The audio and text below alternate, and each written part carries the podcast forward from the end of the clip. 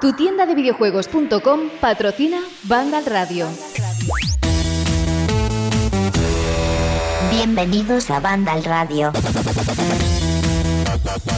Propicios días, tardes o noches, amigos de Vandal Radio Express. Aquí Saul González, un programa más. Ya no sé ni las ediciones que llevamos, ni los capítulos, episodios o como queráis eh, llamarlo que llevamos. Llevamos mucho tiempo ya, más de un mes con este formato de banda Radio Express. Hoy es 21 de abril, hoy no hay broma como la de ayer con los entradas cortos, pero lo que hoy sí hay es un señor que yo no sé si tiene barba ya, si ya la ha vuelto a crecer o no, pero es, bueno, pues mi querido Alfonso Arribas. Hola Alfonso, ¿cómo estás? Muy buenas, Saúl. Pues nada, encantado de estar aquí otra vez. Y bueno, la barba más o menos la voy manteniendo en, en su línea. Va recuperando. Sí, sí, voy manteniendo ahí que no sé, que no me deje mucho. Pero el pelo, el pelo ya empieza a ser asunto de estado casi. un escándalo, ¿eh? Bueno, ahora te puedes hacer una buena coletita, Alfonso, querido.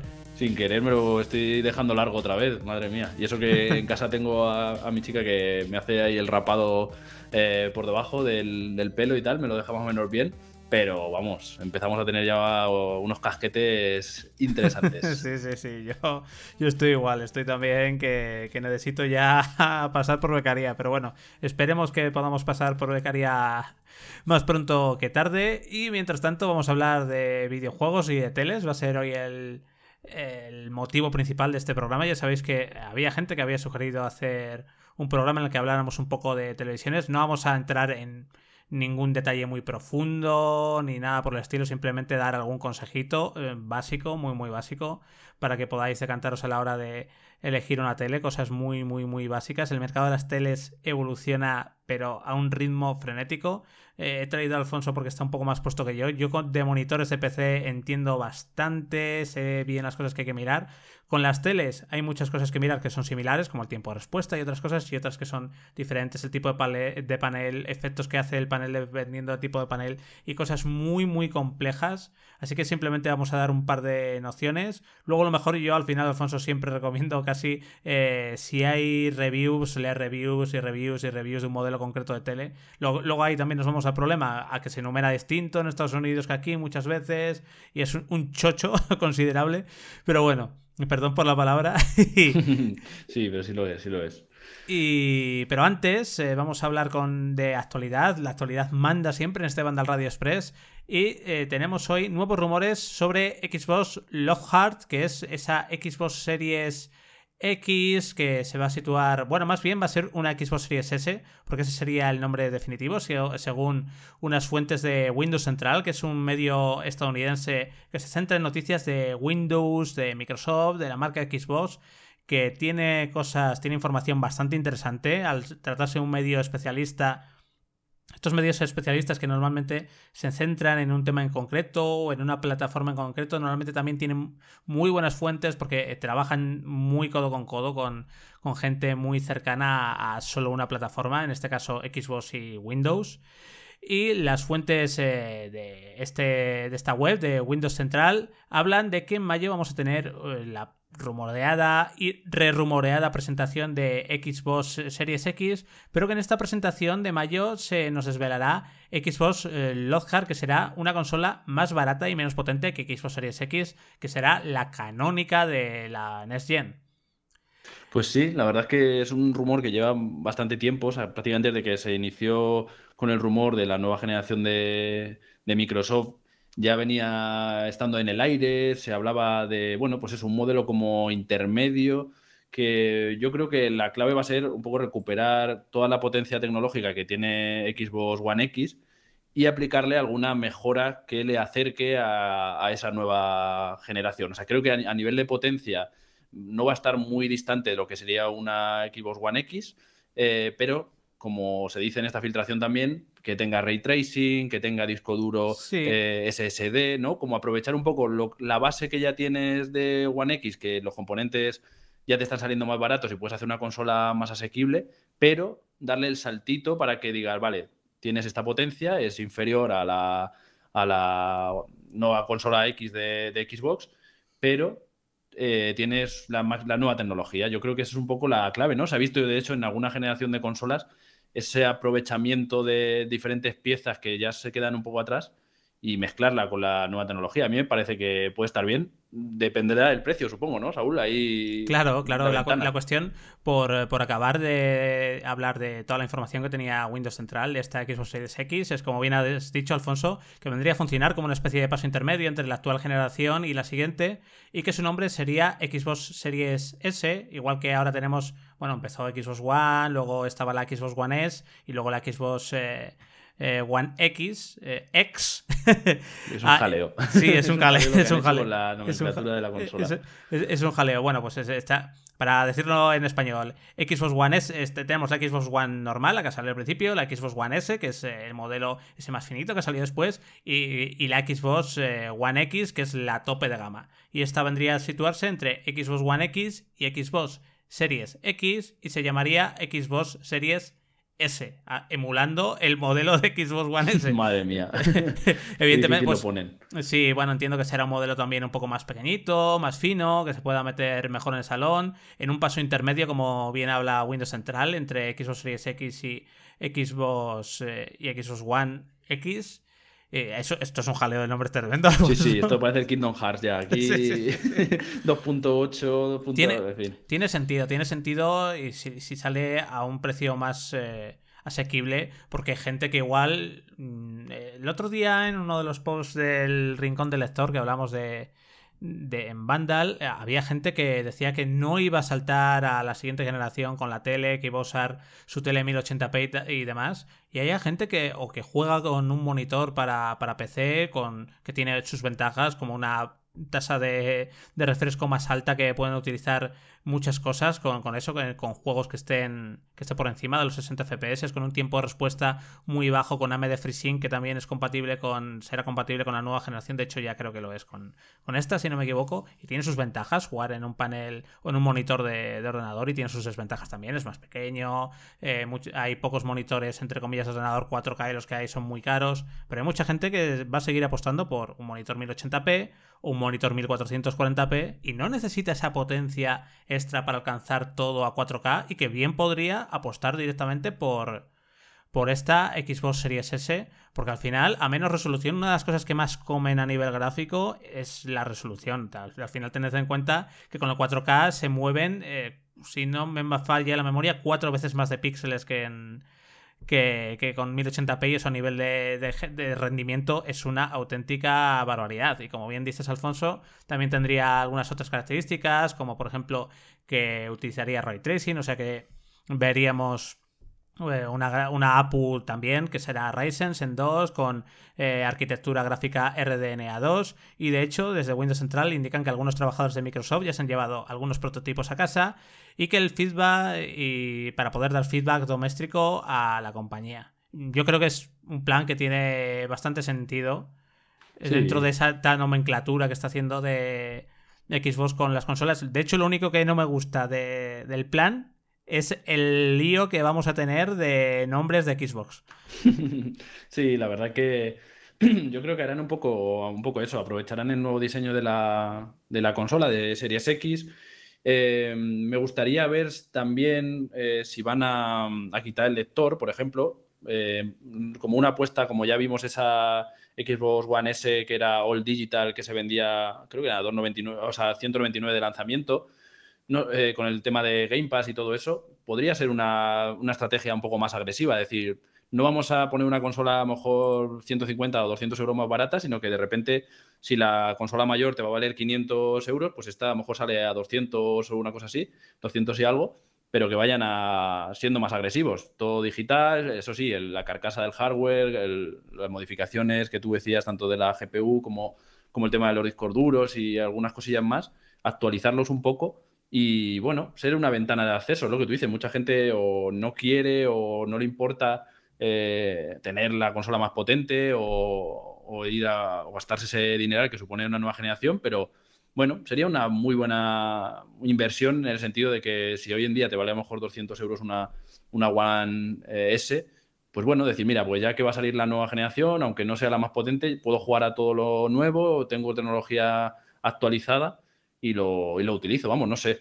Es un movimiento curioso. otra forma más de, de Microsoft también de diferenciarse un poco de, PlayStation, sin duda. Y... Sí, yo, yo desde luego, si vamos porque la normal eh, va a costar 500 e, euros, esta va a costar 350, pero o, 300. Mm. Yo, creo que con esta van a tirar la casa 250, 300, sí, algo así. que sea 200 euros más barata, pues sí, sí, sí, yo creo que con esta van a tirar la casa. Y puede ser la opción de, de muchísima gente, porque si hay mucha tele 4K pero también, como digo, hay mucha gente que juega, que tiene que jugar en, su habitación y juega en un monitor 1080p y no necesita la potencia extra de sobra del 4K y que se pueden ver, es que los juegos se pueden ver exactamente igual de nivel gráfico bueno, igual no, es una resolución menor, pero quiero decir, el tema de sombras, en el tema de efectos y demás, todo eso puede quedar inalterable simplemente bajando de 4K a 1080p.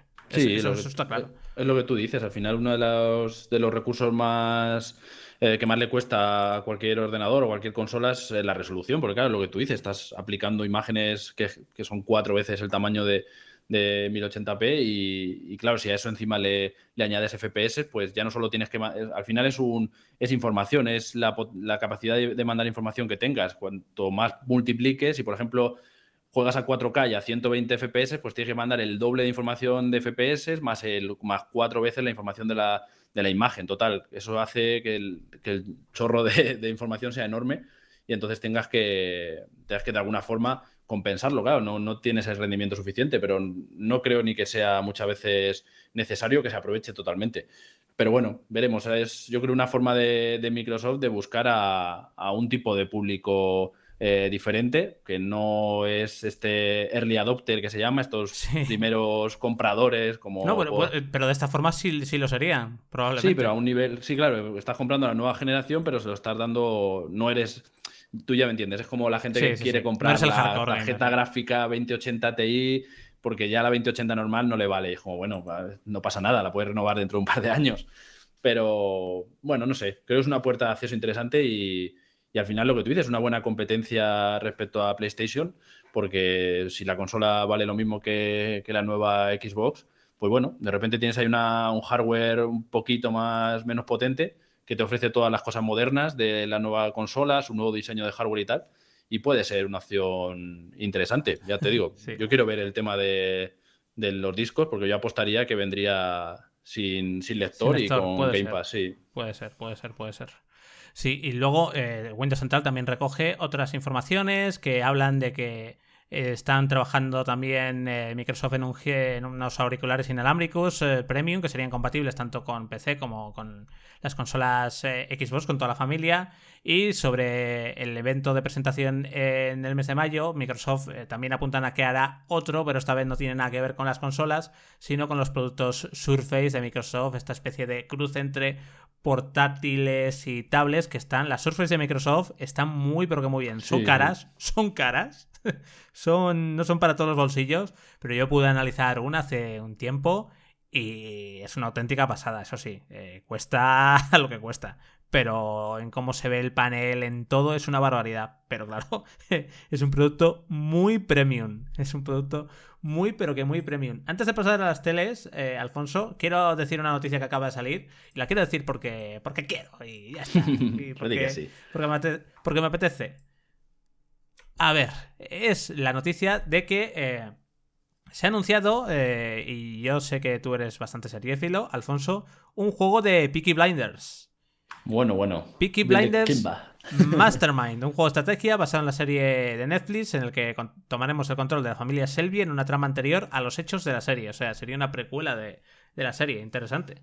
Es un videojuego interesante sobre todo porque en la serie, si no recuerdo mal, hacía poco que, que habían vuelto de la Primera Guerra Mundial, ¿verdad? De todo, todo el rollo de las trincheras, si no, si no me equivoco. Sí, no hay que hacer mucho spoiler, pero sí, básicamente se, ambienta un poco ahí en esa... Toda esta gente viene de la Primera Guerra Mundial, ha visto cosas que que le han dejado un poco trastocados, entonces llevan un poco todo ese mundo, aparte de la propia idiosincrasia de su sociedad y de la época, claro, todo ese mundo de violencia y tal lo aplican ahí porque, claro, son gente que viene de la, de la guerra y a medida que ha ido avanzando las temporadas, pues se ha ido acercando incluso ya a otros acontecimientos de la Segunda Guerra Mundial, del fascismo, o sea que tiene, tiene cosas interesantes. Sí, bueno, eh, este proyecto que yo no me acordaba, se anunció a principios de 2019, no se sabía, no había casi apenas información, y llegará en verano, es un juego de estrategia a PlayStation 4, Xbox One, Nintendo Switch y PC a través de Steam. En la aventura no solo controlaremos a Tommy, que es el protagonista de la serie, sino que manejaremos a varios, a varios miembros de la familia Selby en una trama que servirá como precuela a la primera temporada.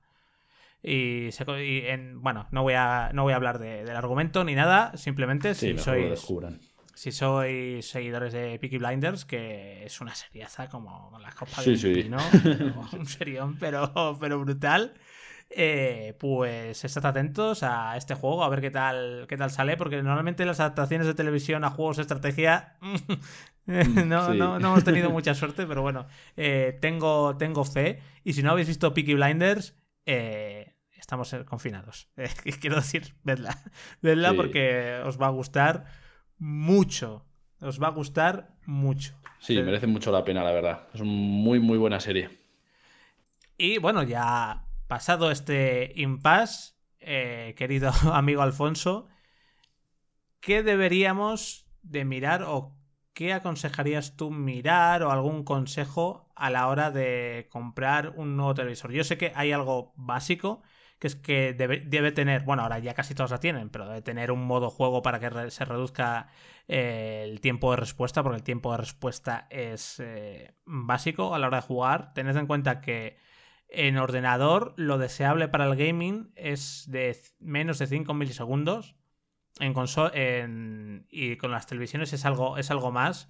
No sé si, pero yo creo que ya hay muchas que están por en torno a los 10 eh, milisegundos, incluso menos, me parece. Pero la cuestión es que si te metes 30 y pico milisegundos con el modo normal de la tele o el modo cine para jugar, eh, la está liando. Porque entre el, entre el retardo de la tele, el retardo del mando y si estás jugando online, el propio retardo de la señal de red, te vas sumando y, el retardo de la imagen a pantalla, que también tardas, vas sumando retardo, retardo, retardo, retardo, retardo, y al final, desde que pulsas al botón hasta que sucede la acción en pantalla, pasa más tiempo del debido. No va a pasar un segundo y medio.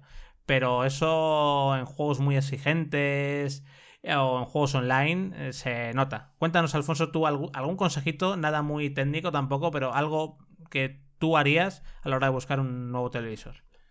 Bueno, aquí como siempre partimos de la base de, la economía de, cada uno. Es, una, una, pieza fundamental porque sí que es muy fácil, eh, pues eso, ahora os daré una página que es la que yo siempre utilizo porque hace muy buenos análisis. Como decía Saúl antes, eh, la nomenclatura de algunas televisiones en Estados Unidos y en Europa eh, no son la misma, pero bueno, simplemente con buscar el nombre que os aparezca en esta página y, y Vas a decir la que estoy pensando, ¿verdad? Sí, la rojita. Sí, rtings.com, ese rtings.com, ¿vale? Esa es una página de referencia. Había una versión que hicieron como española y tal, pero no está actualizada, lo he comprobado y no van al mismo nivel.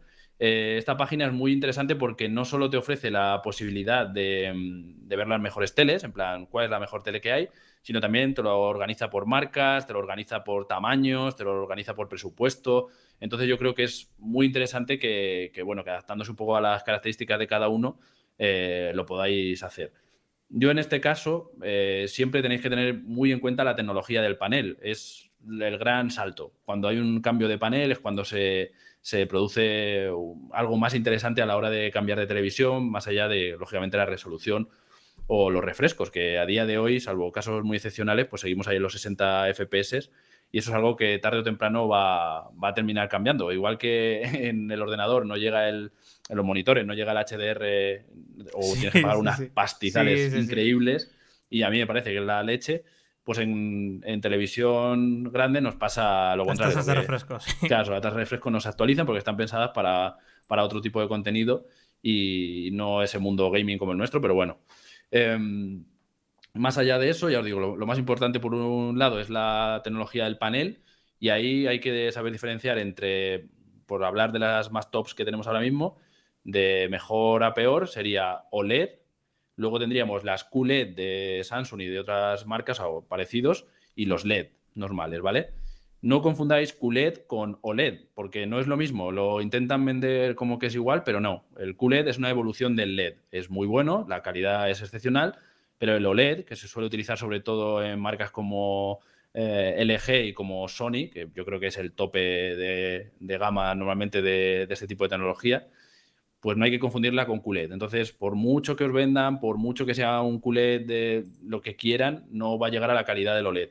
Para que os hagáis una idea, aunque alguno lo sabrá, tampoco me quiero extender, el OLED lo que hace es que el píxel no se enciende. Entonces, el contraste, eh, que son los, negros, los contrastes entre luz y oscuridad, es infinito porque el, LED directamente está apagado, o sea, no, no existe luz.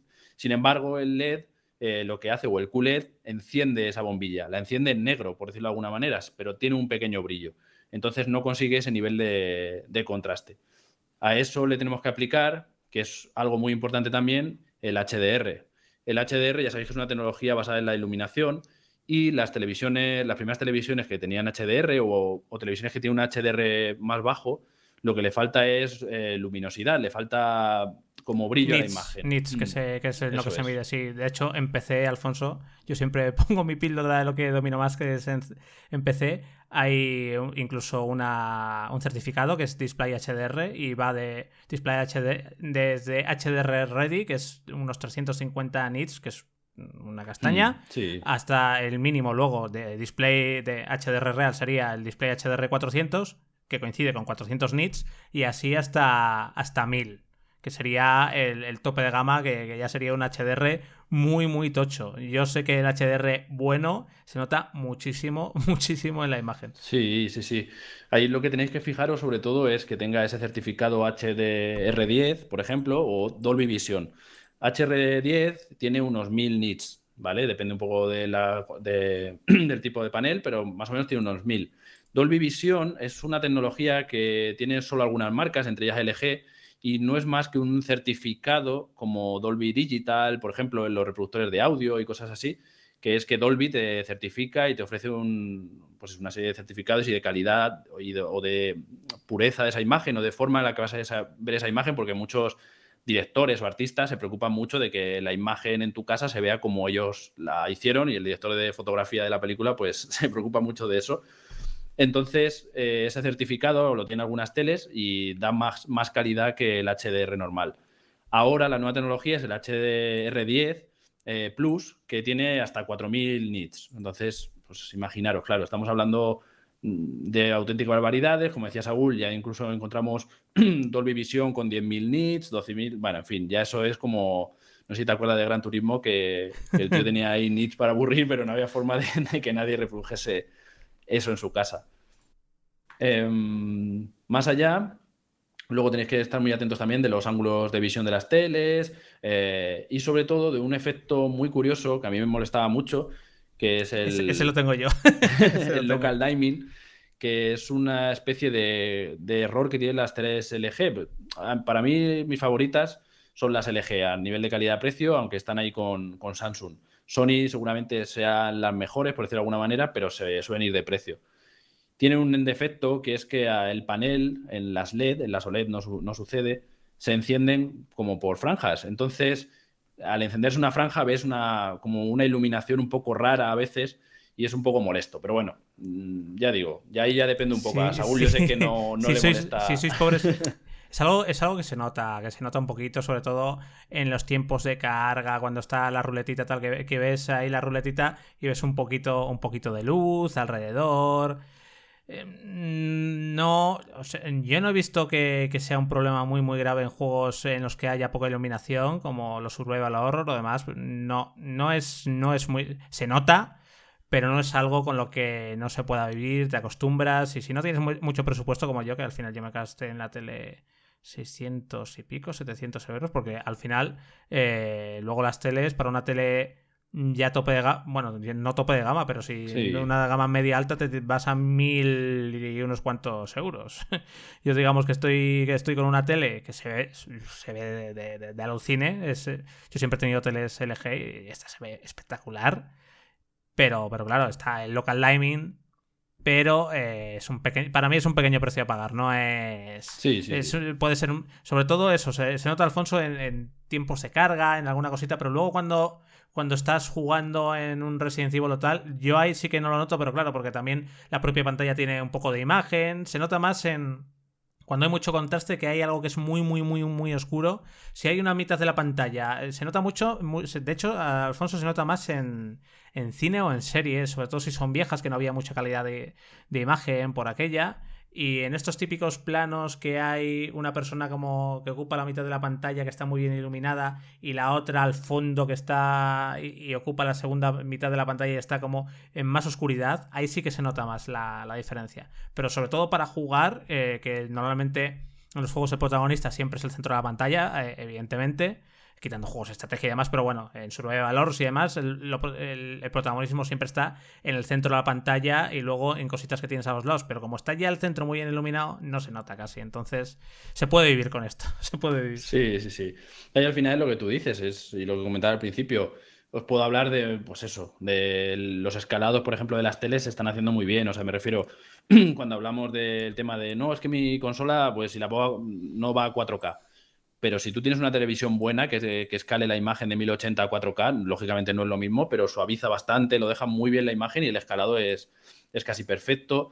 Eh, no sé, tienes, aparte tienes que tener en cuenta también todo lo que ofrece en tema de contenidos digitales y todo eso. Tema de color también es muy importante y en esta página lo, vais a encontrar. Si, elegís un modelo lo podéis buscar. El tema del calibrado de las teles, muy importante que viene, siempre calibréis la televisión, busquéis en esta página que más o menos os indica los parámetros o bien en algún foro. No dudéis en preguntar porque es muy importante. O sea, el cambio a veces es bestial. Ellos lo configuran de una manera X, pero merece la pena que invirtáis ahí una orilla en buscar en algún foro y en configurarlo, aunque sea un poco eh, tedioso. Pero es bueno que lo hagáis, que lo dejéis ya configurado a vuestro gusto, porque ahí tenéis que ver el contraste, el color, un montón de cosas. Sí, mira, mira, Alfonso, yo lo que he notado mucho con la, la tele LG que tengo y eso que es, bastante básica, eh, dentro de lo, que, de lo que cabe que tiene 4K, HDR, pero es un modelo ya, ya, un poco, es, es modelo bajo, medio, pero el, escalado se nota muchísimo y se nota que está mm. bien hecho, se nota que está muy bien hecho, muy bien hecho entre el escalado, la, es que cuando luego cuando hablan de ah, bueno, eh, PlayStation 4 Pro que no llega a 4K.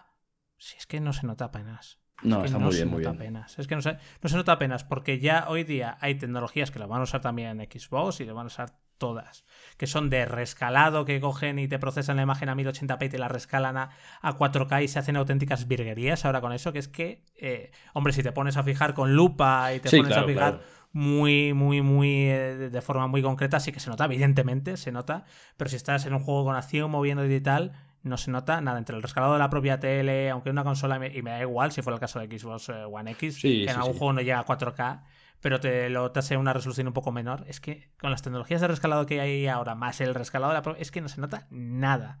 No, se nota no de hecho ahí puedes optar. Yo muchas veces opto incluso en One o en Play, es decir, mira, pues lo prefiero que priorice el tema del refresco, que pueda ir a, rendimiento siempre 60 estables o lo que sea, y ya que se encargue la consola de rescalarlo, porque es lo que tú dices, al final se aprecia lógicamente como todo, pero no es tan fácil de ver y afecta mucho más que el rendimiento del juego a nivel de fotogramas. Yo quizás porque los, los peceros tenemos otra filosofía en eso, pero siempre FPS estables o más antes que calidad de imagen. Eso bueno, calidad de imagen, sin tener una imagen asquerosa, pero, pero vamos, siempre mucho mejor tener, es que para mí ver los juegos fluidos es, es, vamos, es básico. Y yo, de hecho, espero que, ojalá, yo prefiero, si llega la nueva generación, es que te juro que prefiero tener un poco menos de resolución, si me dan la opción, que haga el rescalado de la tele, pero tener 60 FPS estables, por favor. El problema es que, claro, hay, hay muchos juegos que no van a estar diseñados para estar a 60 FPS y cuando no se diseñan para estar a 60 imágenes por segundo pasan cosas como el error famoso de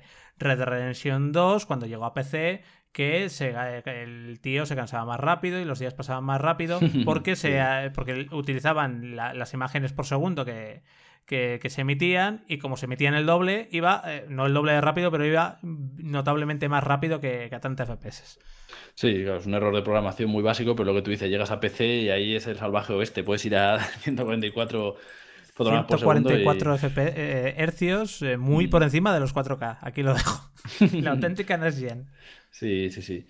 En ese sentido, si, queréis ir a por un modelo tope de gama, por decirlo de alguna manera, sin ir a, lo, bestialidades, ni locuras, ni televisiones de 3.000 euros, yo recomiendo el, la LG, el modelo B9 es el último, es la tele OLED, ¿vale? A mí nadie me paga ni me va a pagar, pero es la que yo recomiendo. Lo hablé con, con José, eh, nuestro amigo de Banda al Radio también, y él se compró el modelo que tengo yo, creo que es el B7 Mm, y, ya os digo, creo que calidad-precio es de lo mejor. Si esperáis alguna oferta en verano, bueno, este año no, hay, no va a haber Eurocopa, pero seguro que habrá ofertas de, televisiones, algún día sin IVA, alguna promoción. Yo creo que por 1.400 o una cosa así la podéis sacar. lo, que es, increíble, lo que es increíble, Alfonso, perdona que te corte, es las diferencias de precio que hay normalmente desde Estados Unidos a, España en el tema teles. Eh, sí, sí, sí. Es alucinante. Pero ya os digo, las televisiones, la regla general, salvo que tengáis mucho dinero, ojo, si tenéis mucho dinero, gastarlo en lo que queráis. De hecho, ya para mucha gente 1.500 euros es una, es una pasta, hay que reconocerlo, es mucho dinero. Pero bueno, si 1.500 euros no os supone un esfuerzo, ya no os puedo dar más consejo que, bueno, pues ir a, lo, a 75 pulgadas, a lo que queráis y gastaros la pasta.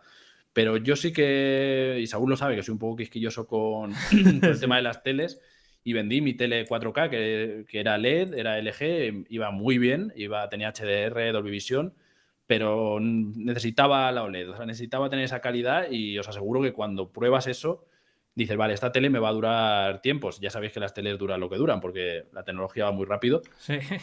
Pero sí es una inversión que si podéis permitirlo, ojo, siempre si podéis. Aquí nadie se va a endeudar, nadie va a dejar de, pagar eh, la letra del coche o de la casa o lo que sea por una tele, porque es, una. es, que, es que encima, Alfonso, el, problema de esto no es la tele en sí, que por eso yo la compré el verano pasado y algo dentro de mis posibilidades, sino que es la tele más una o dos de las consolas de nueva generación. Entonces, sí, es mucha inversión. Yo, yo hice, hice el cambio de tele, lo hice un modelo más, más básico porque mi bolsillo está como está. Eh, porque tengo planeado comprarme pues las dos consolas en cuanto salgan, tanto Xbox Series X como PlayStation 5. Eh, pero, pero claro, es que si lo juntas con todo, una tele de 1500 más una de las dos consolas, ya no hablo de dos, ya se te va a 2000 euros.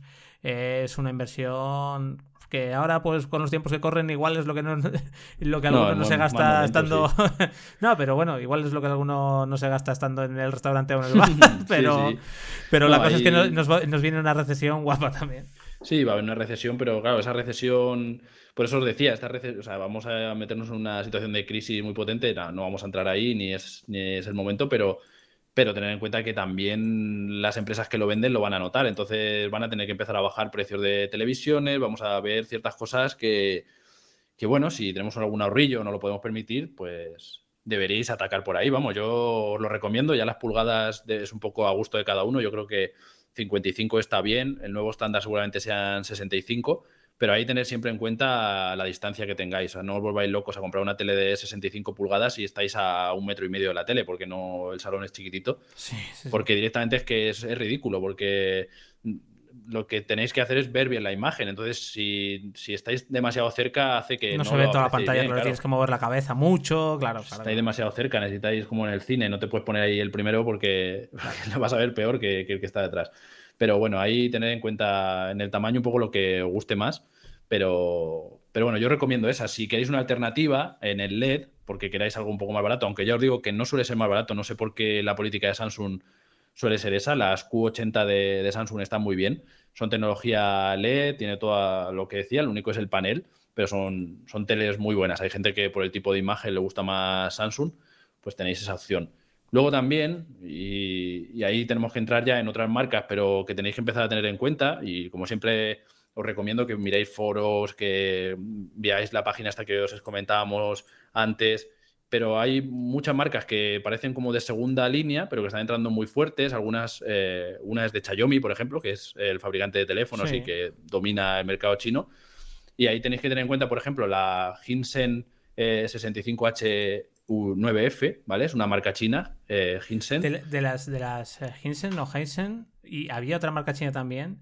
Eh, TCL. ah, era, era, con, era con TCL, la, que. Hmm. el, problema de TCL que yo había leído es que a Estados Unidos van paneles buenos y a Europa no van paneles tan buenos de TCL. no me digas por qué. Sí, hay que tener un poco cuidado ahí, por eso revisarlo un poco bien, pero vamos, sí que, sí que están bastante bien en radios de precio de menos de 500 euros, por ejemplo, estamos hablando de teles un poco baratas, pero bueno, yo qué sé, si es lo que el presupuesto que tenéis, que dar el salto al 4K y cosas así, pues son teles que van bastante bien, tienen un buen HDR, tienen su 4K, tienen, eh, no sé, creo que es una buena opción, pero eso, mirarlo bien porque sí que puede haber diferencias en, en esos paneles. También Samsung tiene buenas televisiones en ese rango, LG como la que puede tener Saúl, ya digo, normalmente estas teles que, dicen, no, pues, teles de 1000 euros o mil y algo, esas luego las vas a encontrar por 800 euros o una cosa así, cuando hay alguna, alguna oferta. Entonces, bueno, tener en cuenta que las, marcas principales siempre son Sony, eh, LG y Samsung, pero que bueno, hay marcas alternativas como esta Hinsen o TCL que, que si buscáis un rango de precio un poco más bajo, os pueden servir. Yo creo que a veces es mejor invertir o apostar por este tipo de tecnologías o este tipo de empresas que intentan ajustar un poquito más el panel eh, a nivel de precio que ir a lo mejor a por alguna segunda o tercera línea de una marca potente que son paneles súper antiguos, muchos de ellos. Sí, estoy, estoy de acuerdo contigo porque encima muchas veces además, incluso para Xiaomi o para o para otras marcas eh, chinas fabrican los, el panel. Sí, es la empresa que fabrica el panel para Samsung y el panel para LG. Eh, que creo que era Samsung la que iba a fabricar paneles para, no sé si para Huawei o para, o para Xiaomi. Mm, ah, para, una, de las Ya sabéis que durante muchos años Samsung daba los. Creo que eran los paneles, ¿no le daba las pantallas también a, Apple? Estuvo un tiempo al principio, muy al principio, los albores del iPhone. Y, bueno, y, las, las, cámaras que utilizan el 90% de los móviles son de Sony. Sí, La lente. Es que hay, hay, mucho, hay mucho mercadeo, entre comillas, ¿no? Son eh, negocios entre empresas. Oye, que haces una lente de la leche te la compro, vale. Cómprala y montala en tu teléfono. Eh, pero, pero, pero así que la, gente, eh, luego, pues, igual que la alianza entre Microsoft y PlayStation para el tema de la nube, de Azure y demás, la gente piensa muchas veces que hay rivalidad entre marcas, que hay rivalidad de consolas muchas veces es marketing. Hay rivalidad, evidentemente, porque todas quieren ser los mejores, pero, pero saben también que si hay un producto o una cosa que fabrica una de las marcas y lo pueden integrar a su catálogo o dentro de un ordenador o con las webcam o con la cámara que hablamos de sonido o lo que sea, ¿cómo no lo van a comprar? Pero si es que es lógico, estos son negocios. Sí, es, es así. Al final nosotros muchas veces nos vemos envueltos en una refriega de pasiones entre Sony, Microsoft, eh, Apple y tal, pero bueno, entre ellos, como tú dices, tienen sus propios acuerdos, propios mercados y lo que hoy es odio, mañana es amor eh, loco. Pues, solo hay que ver lo que pasó entre Nintendo y, Sega. Para muchos nos pasará, pero para mí ver a Sony que una consola de Nintendo me sigue dando un poco de, de algo en el ojo, pero, pero bueno, tenerlo muy en cuenta, incluso en esta volviendo un poco a lo de las teles y ya para ir terminando, eh, en esta misma página os dicen eh, el, cálculo según la distancia a la que estéis de la tele, lo que os recomiendan de pantalla. Y por ejemplo, aquí, si estáis a unos 3 metros de la pantalla, os recomienda 70 pulgadas, pero si, por ejemplo, estáis a, a 2 metros, pues 50 pulgadas, 55 si estáis a 2 metros y medio. 55, yo tengo lo habitual. Yo tengo, yo estoy a unos metros 80, 2 metros de la tele y tengo Sí, porque entre te tienes patas el sofá y son acaban siendo dos metros. Eh, tengo una de 55 y la, cosa es que como no tengo nada alrededor de la tele, digo, oye, pues mira, pues una más grande. no, claro, esto cabe aquí. Sí, pero hay que tener en cuenta el tema del precio porque muchas veces las ofertas son con las de 55, suelen ser las mejores ofertas. Y claro, a lo mejor dice una de 65, que yo a veces lo pienso, Buah, ya me vendría lo que dices, Saúl, ya tengo el huequecillo ahí y me cabe perfecta. Pero dices, un clásico, la, diferencia de esas 10 pulgadas a lo mejor son 300 euros. O dices, mira, da igual. El clásico, Alfonso, es coger, coger la, la, tele donde seas, si la vas a comprar al centro comercial que quieras, o, o te llega, que te llegue con la caja. Esto no será muy grande. Y luego la pones. Nunca lo es. y luego la pones y dices, no. No era tan claro, El, gran consejo de todos los que se emancipen o tengan casa es nunca pongáis un mueble que en donde se pueda quedar pequeña la televisión. Siempre se puede hacer más grande el mueble o moverlo o lo que sea. Por eso siempre, siempre tenerlo, tenerlo en cuenta porque, porque, bueno, al final los tamaños de las televisiones parece que no dejan de crecer, pero yo creo que el estándar ahora mismo donde vas a encontrar las mejores ofertas es en las, en las 55, 55 pulgadas. Bueno, Alfonso, querido, eh, muchísimas gracias por este rato conmigo en Banda Radio Express. Un placer tenerte por aquí, escuchar tu voz, querido Alfonso. y gracias por estos consejos, por estos tips para comprar un, un televisor para de cara a la nueva generación.